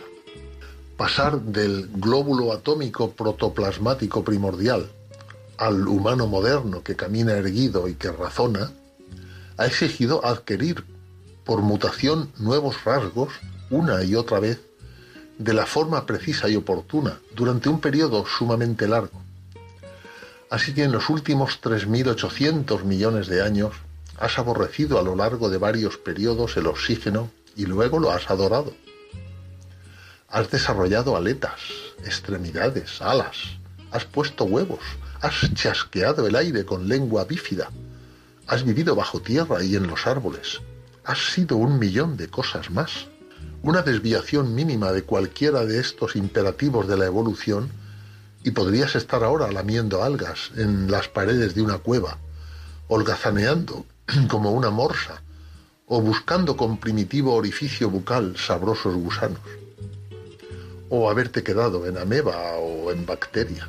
y agradece a tus antepasados la suerte que tuvieron hasta llegar hasta ti. Ninguno murió aplastado, devorado, ahogado, ni murió de hambre o atascado, ni desviado de su objetivo vital, que es entregar una pequeña carga material genética a la pareja adecuada en el momento oportuno para perpetuar la única secuencia posible de combinaciones hereditarias que pudiesen desembocar casual, asombrosa y demasiado brevemente en ti.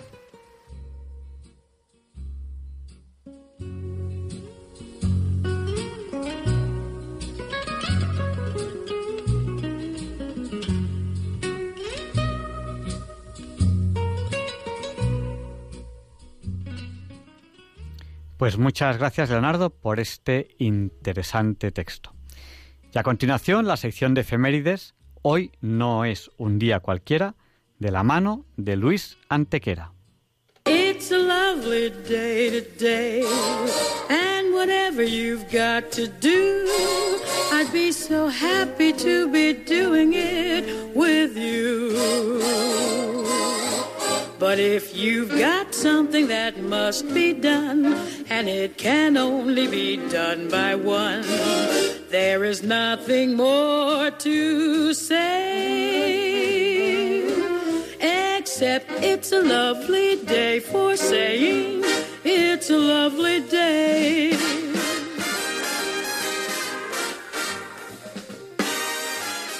No, Javier Ángel, no directos compañeros de Diálogos con la Ciencia, no, queridísimos oyentes de Radio María, claro que no es un día cualquiera, ningún día es un día cualquiera, y este 24 de julio que nos disponemos a comenzar hoy tampoco, porque en fecha tal, pero del año 1064, Fernando I de León arrebata al Islam la bella ciudad portuguesa de Coimbra, que convierte en capital del llamado entonces condado portocalense, y en la que nacerá, hijo de Enrique de Borgoña y de Teresa de León, Alfonso I, primer rey de Portugal, que la convierte en 1131 en capital del ya Reino de Portugal, condición en la que va a perseverar hasta que en 1255 la capitalidad pase a Lisboa, donde se mantiene hasta hoy.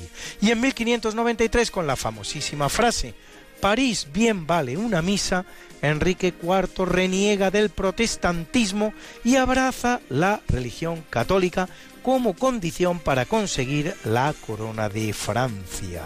Es el primer Borbón en el trono francés. El ascenso de la familia es espectacular. Solo un siglo después, los encontramos también en el trono español y en el del reino de las dos Sicilias.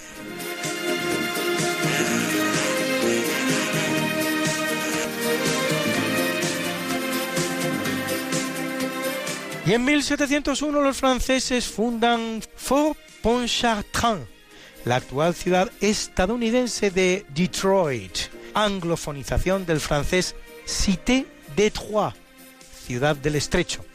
El estrecho que une el lago Sainte-Claire con el lago Erie, escrito Detroit, una urbe que con la crisis automovilística ha pasado de casi 2 millones de habitantes a apenas 700.000, con todas las consecuencias adversas y negativas que circunstancia tal auspicia.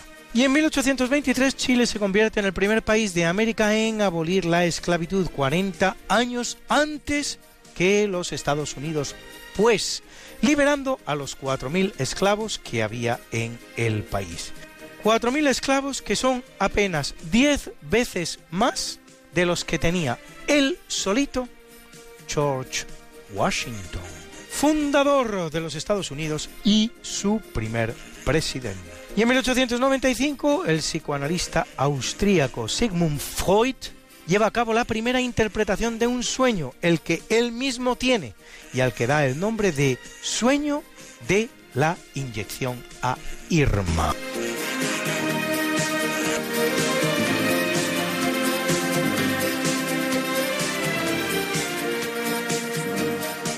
En 1911 el arqueólogo norteamericano Hiram Bingham descubre en los Andes peruanos a 2.500 metros de altura el Machu Picchu, la montaña vieja, que tal es su significado, de Machu, viejo, y Picchu, pico.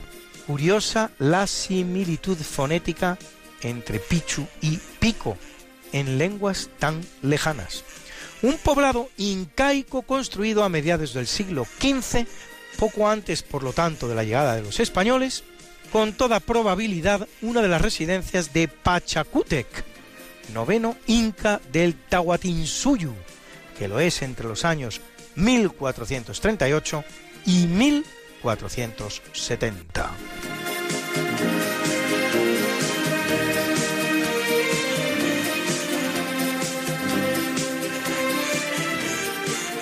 En 1923 se firma el Tratado de Lausanne, que establece las fronteras de la República de Turquía, nacida tras la disolución del Imperio Otomano, advenida tras la derrota turca en la Primera Guerra Mundial, y no sin una larga guerra de liberación contra los ocupantes anglo-franceses llevada a cabo por Mustafa Kemal Atatürk.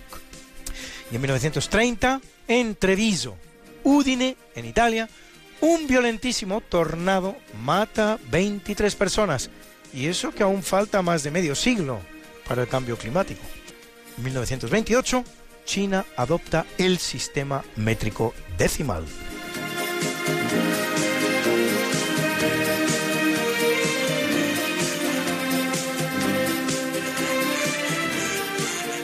Estamos en 1969, fecha en la que Neil Armstrong, Edwin Aldrin y Michael Collins regresan a la Tierra en el Apolo 11 tras realizar el primer paseo lunar de la historia. Y en 1974 el Tribunal Supremo de los Estados Unidos ordena al presidente Nixon que entregue las cintas de las conversaciones de la Casa Blanca sobre el llamado caso Watergate, las grabaciones ilegales realizadas en la sede del Partido Demócrata. Nixon acabará dimitiendo antes de tener que pasar por el que habría sido el primer proceso de destitución o impeachment de la historia de la nación. Un proceso por el que luego sí pasarán otros dos presidentes, Bill Clinton y Donald Trump. Sucede a Nixon su vicepresidente Gerald Ford cuya primera acción oficial será indultar a Nixon. Y ahora algunas hazañas deportivas, porque en 1988 el español Pedro Delgado gana el Tour de Francia. Es el tercer español en conseguirlo después de Federico Bahamonte y de Luis Ocaña. Después de Delgado todavía ganarán el Tour Miguel Indurain cinco veces, una de ellas en esta misma fecha de 1994 así como Óscar Pereiro, Carlos Sastre y Alberto Contador, que además de ganar el Tour en dos ocasiones, va a ganar también tres vueltas y dos giros. Y en 1999 debutan las hermanas Serena y Venus Williams en la Fed Cup de tenis. Al día de hoy, 21 años después, siguen añadiendo títulos y copas a sus vitrinas. 37 Grand Slams entre las dos y 8 oros olímpicos. Una auténtica monstruosidad.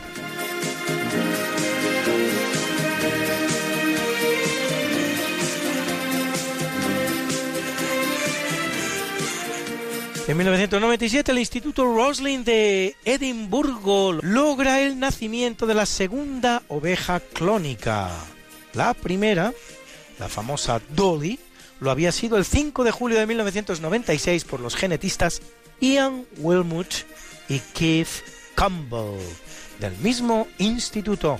Y en 2013 en un desgraciado accidente en Angrois, a las afueras de Santiago de Compostela, un tren Albia descarrila a la altura de la curva llamada Agrandeira, dejando 78 muertos y 131 heridos. Descansen en paz nuestras oraciones por ellos.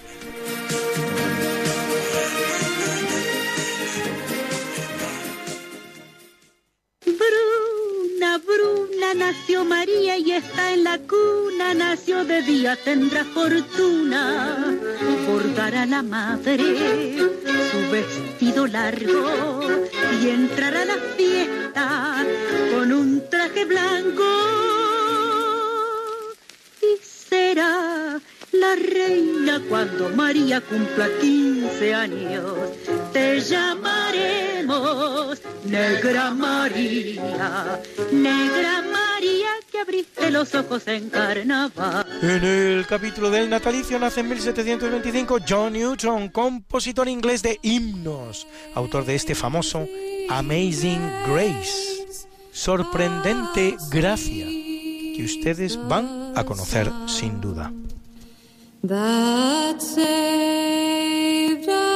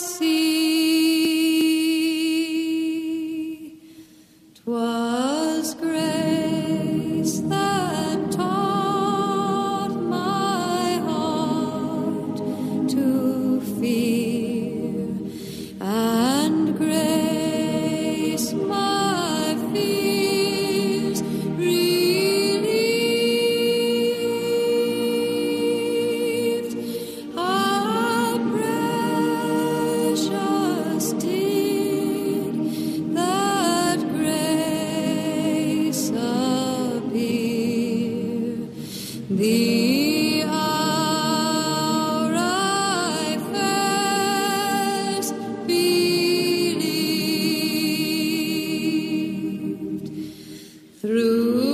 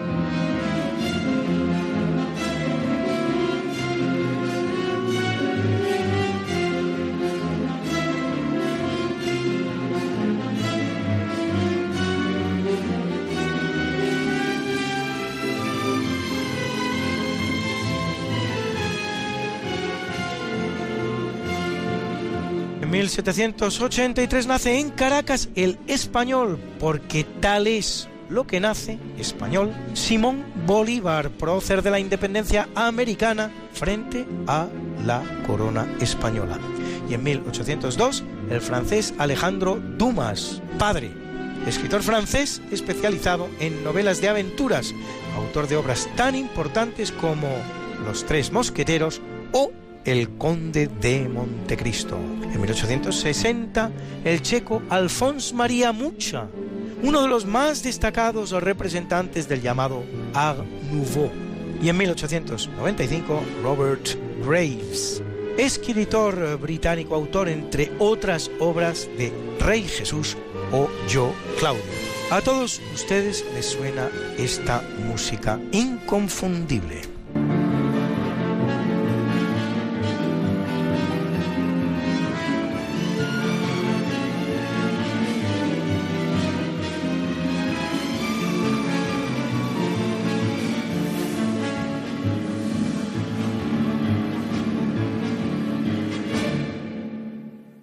Banda sonora de la gran serie británica Yo Claudio, obra del maestro Wilfred Josephus. Y en 1897 nace la norteamericana Amelia Earhart, pionera de la aviación, primera mujer que cruza el Atlántico en solitario, desaparecida después en un vuelo en 1937.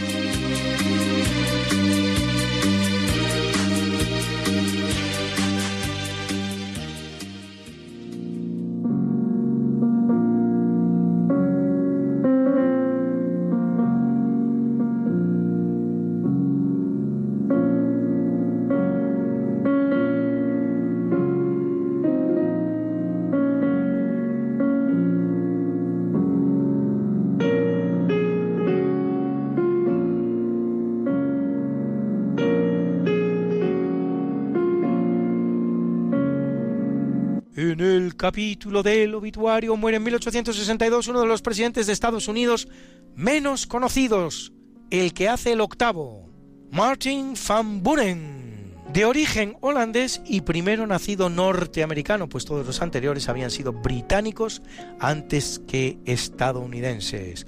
Marca la frontera con Canadá y dentro de la política definida ya por sus antecesores, expulsa de sus territorios tanto a los indios seminola como a los cherokee.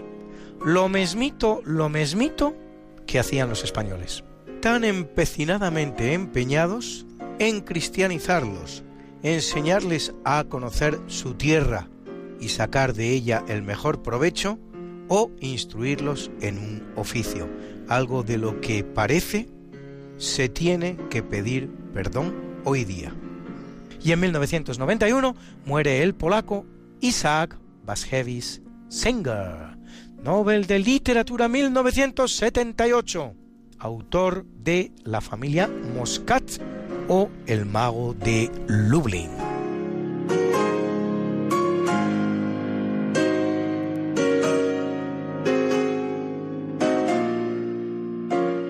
Es un mal día para los actores porque en 1957 muere el francés Sacha Guitry, que además de escribir más de 100 obras teatrales, escribe y protagoniza también 33 películas, entre las cuales Le roman d'un tricheur, novela de un tramposo, o Quadrille, cuadrilla.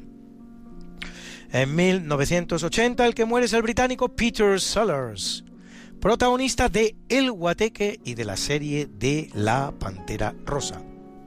En 2012 lo hace el norteamericano Chad Everett, el famoso Dr. Gannon de la serie de televisión Centro Médico a la que debemos tantas vocaciones en España. Y en 1985 el español José Bódalo, inolvidable protagonista de la obra de teatro para televisión 12 hombres sin piedad o de la oscarizada película Volver a empezar.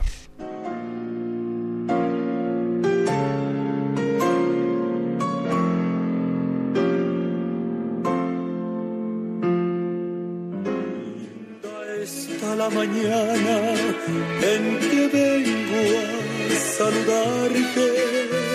Venimos todos con gusto y placer a felicitarte. El día en que tú naciste, nacieron todas las flores. En la pila del bautismo cantaron los ruiseñores. Ya viene ya la luz del día nos dio. Levántate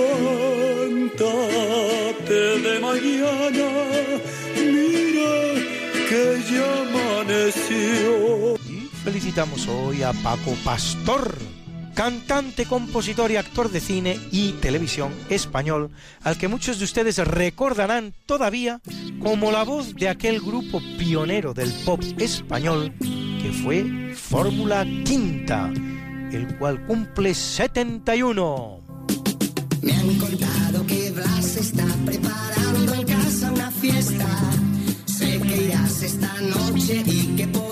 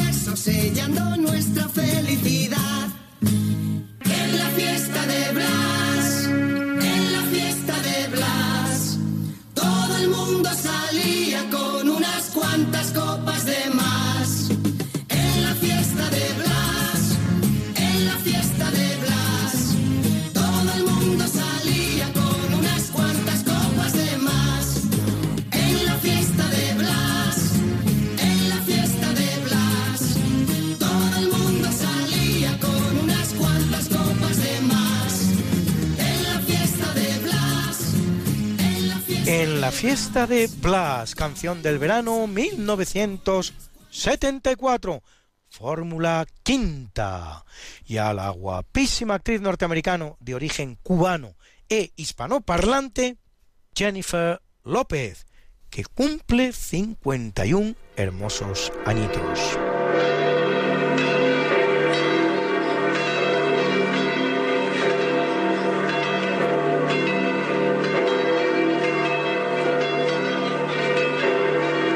Celebra la Iglesia Católica a Arnulfo, Blatmaco, Boris Calcedonio, Meneo, Capitón Cristina y las Carmelitas Descalzas, Ángeles, Pilar y Teresa, mártires.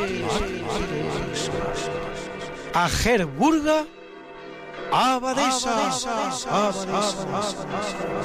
y a Eufrasia, Fantino y Fergus, confesores.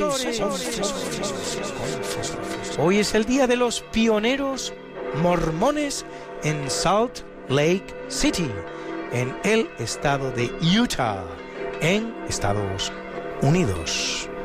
Y como yo sé que a muchos de ustedes les gustan estas efemérides, pues pueden ustedes consultarlas como siempre en el medio Religión en Libertad, en la columna En Cuerpo y Alma, donde las colgamos para ustedes cada semana, semana,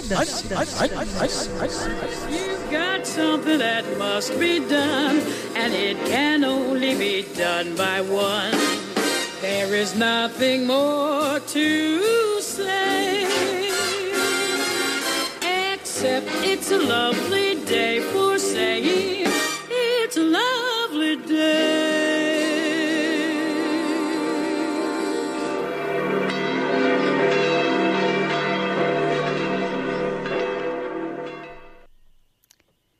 Y terminamos ya este programa de hoy, 24 de julio de 2020, de Diálogos con la Ciencia.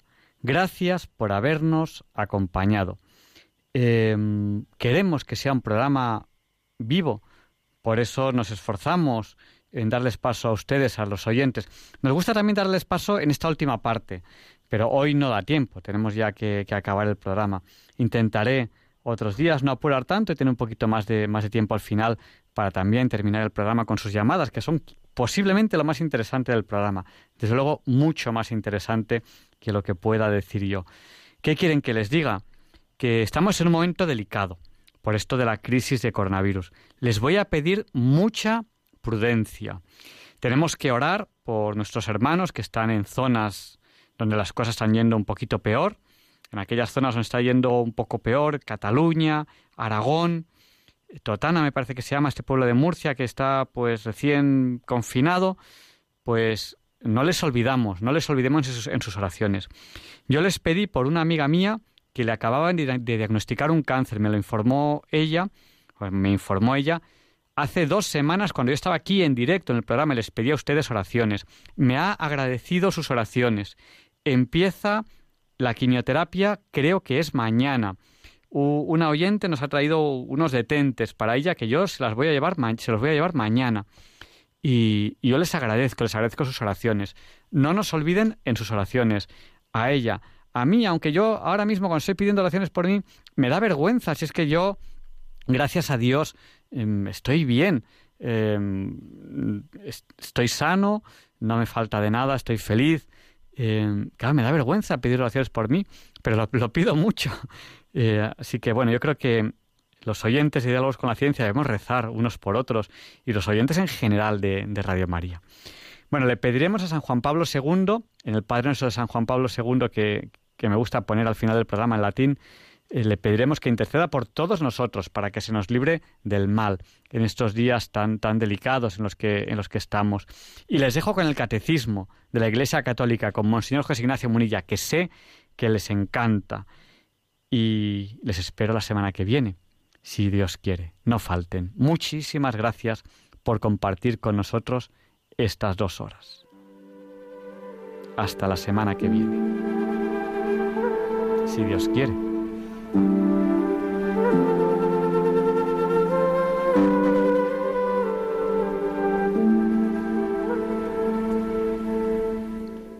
Y así concluye en Radio María el programa Diálogos con la Ciencia.